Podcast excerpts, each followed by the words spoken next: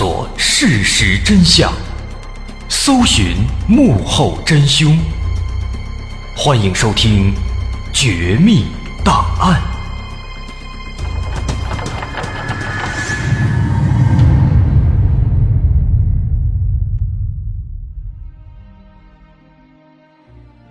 还原事实，探索真相。欢迎来到今天的《绝密档案》，我是大碗。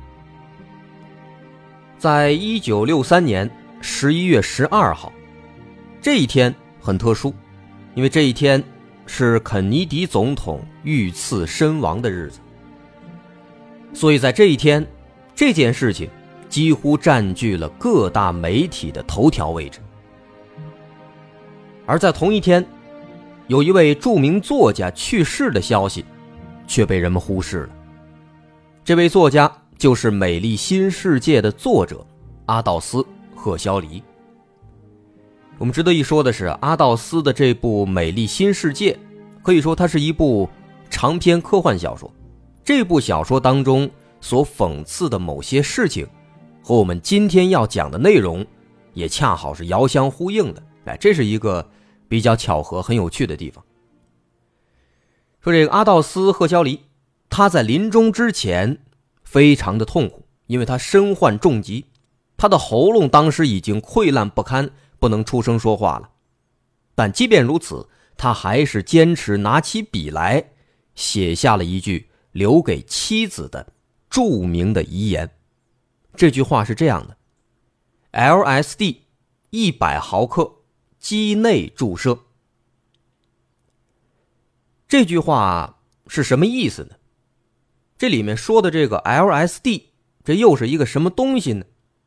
别急，您先听听这件事。说在二零一四年，美国的著名气象播报员叫艾尔洛克，他创下了连续播报三十四个小时天气预报的吉尼斯世界纪录，这让他瞬间获得了全美人民的关注。不过，其实这已经不是埃尔洛克第一次这么备受关注了。其实，早在二零一二年八月十六号这一天，埃尔洛克就曾经因为一件诡异的小插曲火了一把。这个小插曲呢，的确是非常诡异。这个埃尔洛克他平时主持的是一档早间新闻脱口秀节目，叫《Today》，今天，也叫《今日秀》。那这个节目主持呢，总共有三位，除了埃尔洛克之外，还有一男一女，一个叫萨凡纳格里斯，一个叫马特劳尔。说在那天的直播过程当中啊，本来这仨主持人呢是有说有笑的，但突然啊，这个埃尔洛克就好像被这个点了穴一样，突然一动不动了，瞪着大眼睛，表情呆滞，而且这个过程啊持续了整整十七秒。就好像这个人突然被定身了，但其他的两个人呢，依然还是有说有笑。说当时他在这一愣啊，旁边俩主持人一看都懵了，不知道怎么回事啊，赶紧就找话来救场。而且因为他们这节目呢，是属于户外现场直播，在他们后边啊，有好多观众都能够看见，所以当时好多人都觉得，这是不是属于一个播出事故啊？那后来呢？问这埃尔洛克自己，他自己也说不清楚。那这样的事情呢，不仅仅发生在这个埃尔洛克身上。二零一四年十一月五号，美国的一个著名女星叫碧昂斯，那跟她的老公说唱歌手肖恩卡特，俩人在那一天呢去观看了一场 NBA 比赛。那作为明星，两口子又都很有名自然就备受关注。那当时很多摄像机就拍他们，那么他们在观众席上看比赛的时候啊，有一个摄像机就拍到了一个非常奇怪的画面。当时比赛呢进行的非常激烈，这俩人呢两口子哎也在时不时的讨论，但突然啊有那么一段时间，这个碧昂斯突然变得神情恍惚，在那儿啊两眼无神，不停的摇头晃脑。持续了大概半分钟左右，哎，看起来就跟嗑了药一样，非常的诡异。那这样的比较诡异的事情啊有很多，往往都属于那种，乍一看好像没什么，但是仔细一想呢，还有点细思极恐。而且这种事情之间啊，好像彼此也没有什么关联啊。比如说，碧昂斯这事我们看到这件事呢，有时候可能会琢磨，说这碧昂斯可能真的是嗑药了，所以说哎才那个样，摇头晃脑的，眼神呆滞似的。所以对于这些奇怪的现象呢，我们总会给出一些比较合理的解释。但是啊，这样的事情当它逐渐变多的时候，对于一些狂热的阴谋论爱好者来说，他们会认为这些人之所以会表现出这么奇怪诡异的现象，其实是因为他们都曾经在自己不知情的情况下参加过一个秘密实验，这个实验叫做 M.K. Ultra。什么意思啊？翻译成中文大概意思，这实验的名字呢叫“超越极端”。其实它还有一个更通俗的中文名字，叫“脑控实验”、“精神控制实验”。那这个实验这名字听起来有点玄幻的色彩，但是我们要说，这个实验在美国历史上确有其事，而且持续了很长时间。那么放到这些奇怪的、诡异的事情上，这些阴谋论者认为，啊，他们曾经。都在这些实验过程中被大量的注射过一种叫做 LSD 的药物，于是呢，才产生了这些后遗症。来到这儿，这个 LSD 又出现了，并且呢，伴随着这些阴谋论者的话题，我们还听到了一个实验，哎，这个实验就是 MK Ultra。刚也说了，这个实验在美国历史上确有其事，而且的确。是全程秘密进行，的确呢，也牵扯到了很多不知情的受试者，很多人根本就不知道自己已经成为了实验的一部分，而且这其中还有很多名人大咖。那从这一点来看啊，他的确有着很多很多的阴谋论的色调，但这的确呢，又是事实。所以说，这个 LSD 它到底是一种什么样的药物呢？这个 MK Ultra 又是一个什么样的秘密实验呢？别急，听完今天的内容，您就全都明白了。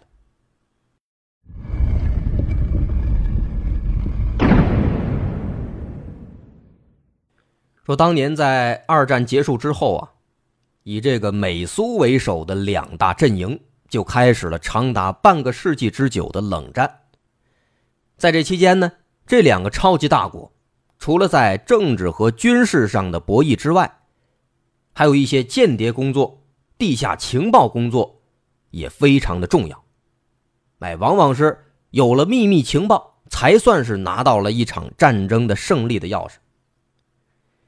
因此呢，不管是苏联还是美国。他们都希望能够从抓获的俘虏以及抓获的间谍身上，来套出一些秘密。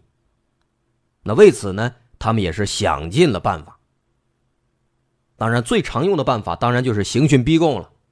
但咱们都知道，这样的办法，它并不是完全的有效。有的你刑讯逼供，他不定说；还有的说了，他也不定说实话。所以说呢，这时候。这个美国人就觉得，还是得从根本上解决问题，让他们自愿的把这些秘密说出来。所以当时美国人他们希望能够研制出一种药物，这种药物呢，能够控制人的大脑和思想，那不管对方那意志多么坚定，都能够让他自己把这些秘密全都说出来，最终沦为美国情报机构的间谍工具。和完美的杀手。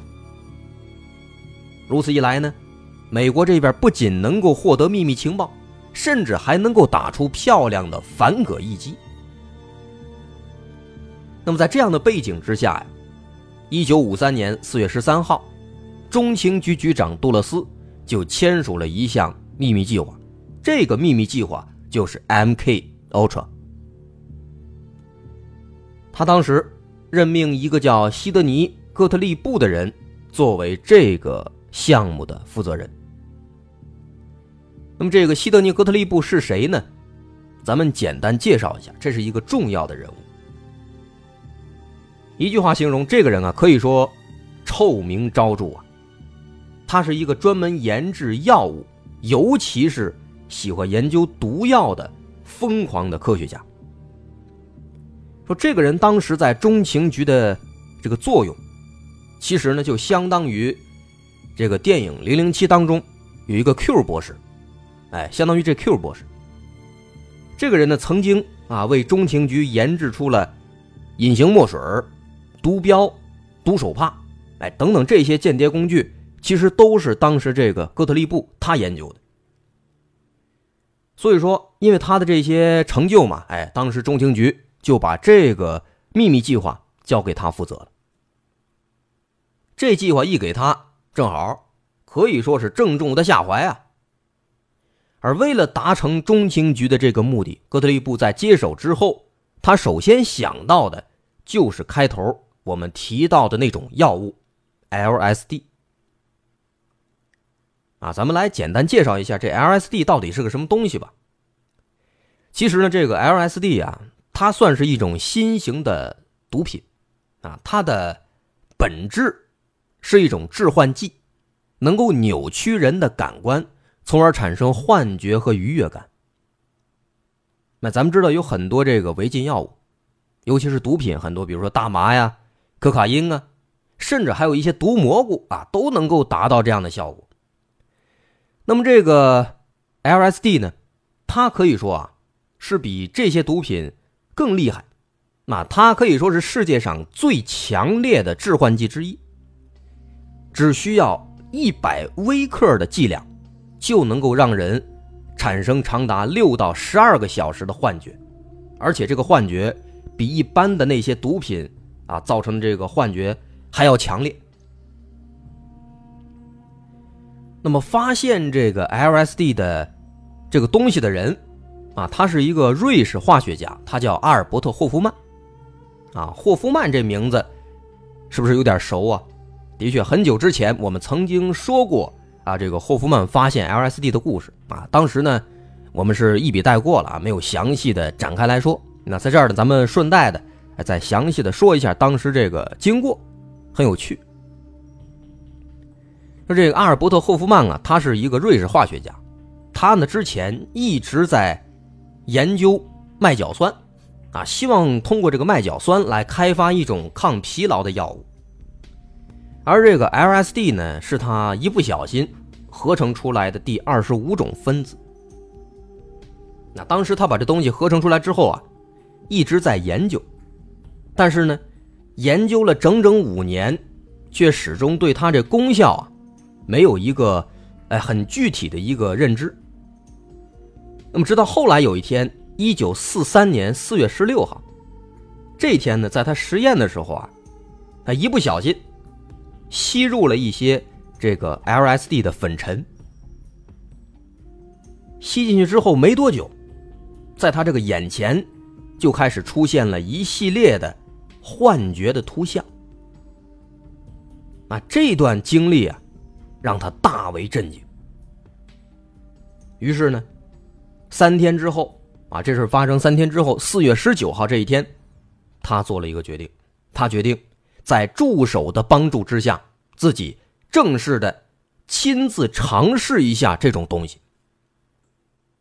那所以在这一天下班回家之前，霍夫曼呢就喝下了二百五十微克用水稀释过的 LSD，然后呢，哎和助手一起骑车回家。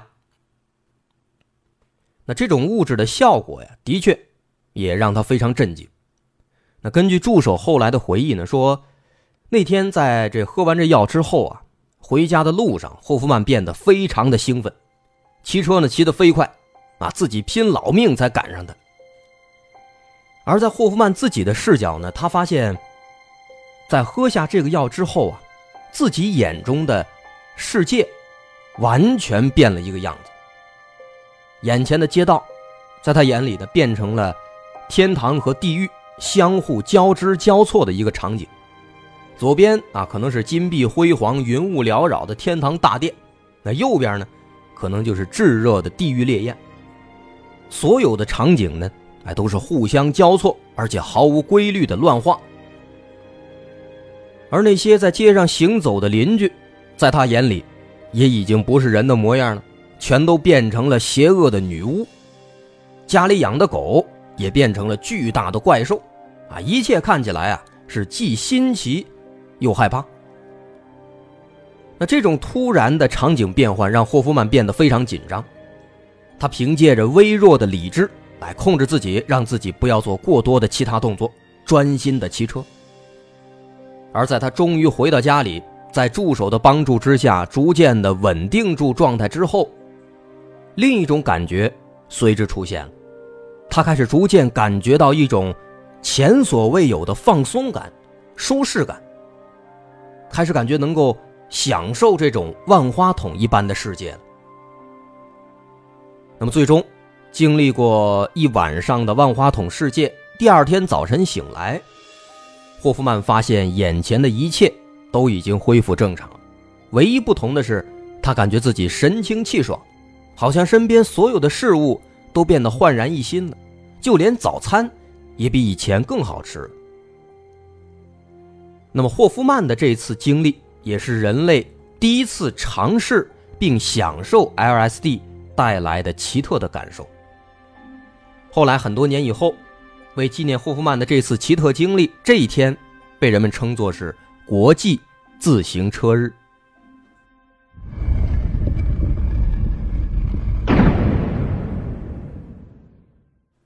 所以现在我们也可以理解了，为什么这场实验的核心是 LSD，因为它的确非常强大。其实，在 MK Ultra 这个实验项目被正式批准之前。美国中情局就已经在暗地里赞助一些科学家用这个 LSD 秘密研究这个精神控制功能的。啊，这一部分在之前的节目当中，咱们有提到过。啊，当时美国这边的第一人选其实是发现 LSD 的霍夫曼本人，但是呢，霍夫曼为人正直，他拒绝配合。啊，所以说后来美国又派了一个叫做弗兰克·奥尔森的人。去主持研究，而且这一次呢，中情局多了个心眼儿，没有把这个研究的真正目的告诉这个奥尔森。奥尔森呢，一直以为自己研究的是普通药物，直到后来，那有一次偶然间，这奥尔森他知道了中情局的真正目的是为了精神控制，那奥尔森这才认识到自己在不知不觉当中竟然成为了帮凶，于是他羞愧的自杀了。不过呢，当时对于奥尔森的自杀，外界一直声称说他是因为在实验当中不小心吸入了 LSD，产生了幻觉，不小心自杀的。那另外呢，也有说法认为他其实是被中情局暗杀的。啊，这是在中情局的秘密实验获得批准之前，哎发生的这么一些故事。那这些故事咱们当时啊在那个往期节目当中有提到啊，在这儿呢不再展开详细说了。咱们就说后来啊，这个 MK Ultra 这个计划获得批准之后，咱们前面提到的这个哥特利布，他接手领导。虽然说呢，这个哥特利布啊，他是一个狂热分子，但是啊，这种研究他毕竟太过于骇人听闻了，而且呢，又是一个秘密项目，不能够公开进行。所以为了保守秘密，那最开始的这帮疯狂的科学家呀，他们其实。确实很疯狂，他们是拿自己啊当做小白鼠进行实验的，在自己身上试验 LSD。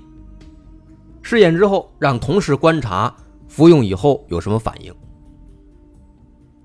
但是后来啊，差点出人命。那发生了一件事儿，让他们被迫停止了这种拿自己人做实验的方法。什么事儿呢？说当时他们想测试一下这样的药物。在那些军人啊，那些接受过专业训练的人身上，会有什么样的反应？所以当时他们找到了美国的一个前元帅，叫维恩。这个维恩曾经也为中情局效力，很爱国。哎，当时立马答应了。但没想到在实验之后没多久，意外就发生了。说，一九五七年一个冬天，这个维恩呢去参加一个聚会，他正在和其他人一起哎喝着威士忌聊着天突然之间呢，他就感觉到天旋地转，在他这个眼睛里边看到整座房子都在三百六十度来回转圈看那个圣诞树呢，感觉那个圣诞树上那灯啊不断的来回跳舞，整个世界呢变得跟万花筒一样。哎，突然之间，也不知道是怎么回事他就掏出了一把左轮手枪，然后立马把枪口对准了一名调酒师。那就在他马上要开枪的前一秒，旁边有一个警察赶紧用电棍把他击倒了，这才避免了悲剧发生。那这样的案例不止发生过一个，所以呢，这让哥特利布觉得。不能从自己人身上做实验了，这样代价太大呀。于是呢，这时候开始，他们开始琢磨，哎，想寻找一些不怎么被人关注的边缘人群，让这些人作为实验对象。因为边缘人群嘛，他们做实验如果出了意外，也没什么人关注。所以在一番斟酌之后，他们就把目标放在了囚犯瘾君子。以及那些性工作者的身上，采用绝对保密的方式，在不告知受试者的情况下，让他们摄入 LSD 药物，再观察他们的反应。于是，他们这样的一个想法就催生出了 MK Ultra 计划下的一个子项目，这个项目叫做“午夜高潮”。项目内容就像是它的名字，当时中情局。联合联邦禁毒局在很多大城市秘密建立了许多家妓院。那的确是一家家的妓院但不同的是，这里的性工作者们都被中情局买通了。他们会偷偷的在嫖客的酒水里放进 LSD 药物。除此之外，这里的每一个房间都装有单向玻璃。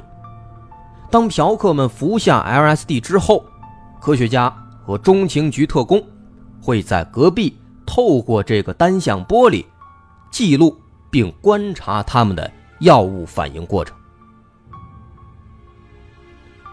对这些妓院，他们可以说下了大功夫。